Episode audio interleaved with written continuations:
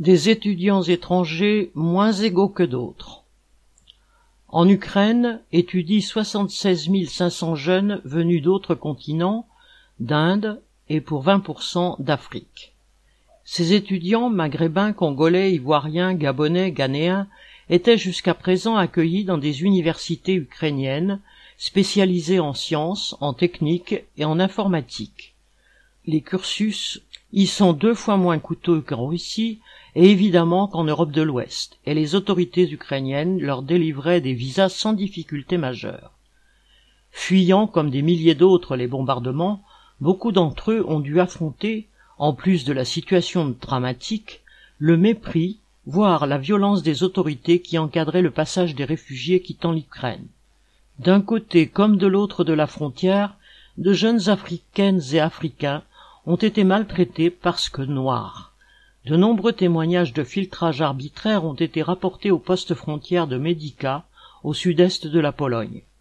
Citation On n'arrive pas à s'approvisionner en eau, en nourriture, on est livré à nous-mêmes. Fin de citation, a témoigné une jeune ivoirienne étudiante en informatique.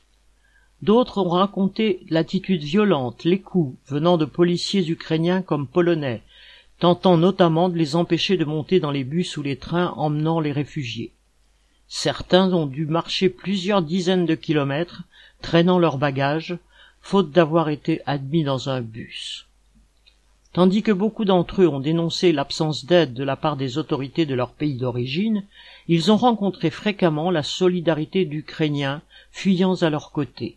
Citation Des volontaires postés sur la route de la frontière proposaient de l'eau, de la nourriture, des pampers, des couvertures, fin citation, à tous les fugitifs. De la même manière, certains racontent avoir été accueillis par des habitants de l'autre côté de la frontière pour une ou plusieurs nuits avant que leur retour dans leur famille en Afrique soit possible. C'est seulement le 3 mars qu'une directive européenne datant de 2001 a été activée pour accorder une protection temporaire dans l'UE aux réfugiés fuyant la guerre en Ukraine. L'application de la mesure aux réfugiés n'ayant pas la nationalité ukrainienne est d'ailleurs restée en suspens, les autorités polonaises et autrichiennes y étant opposées. C'est donc une forme d'apartheid qu'a dû subir une partie des réfugiés du fait de leur couleur de peau. Viviane Lafont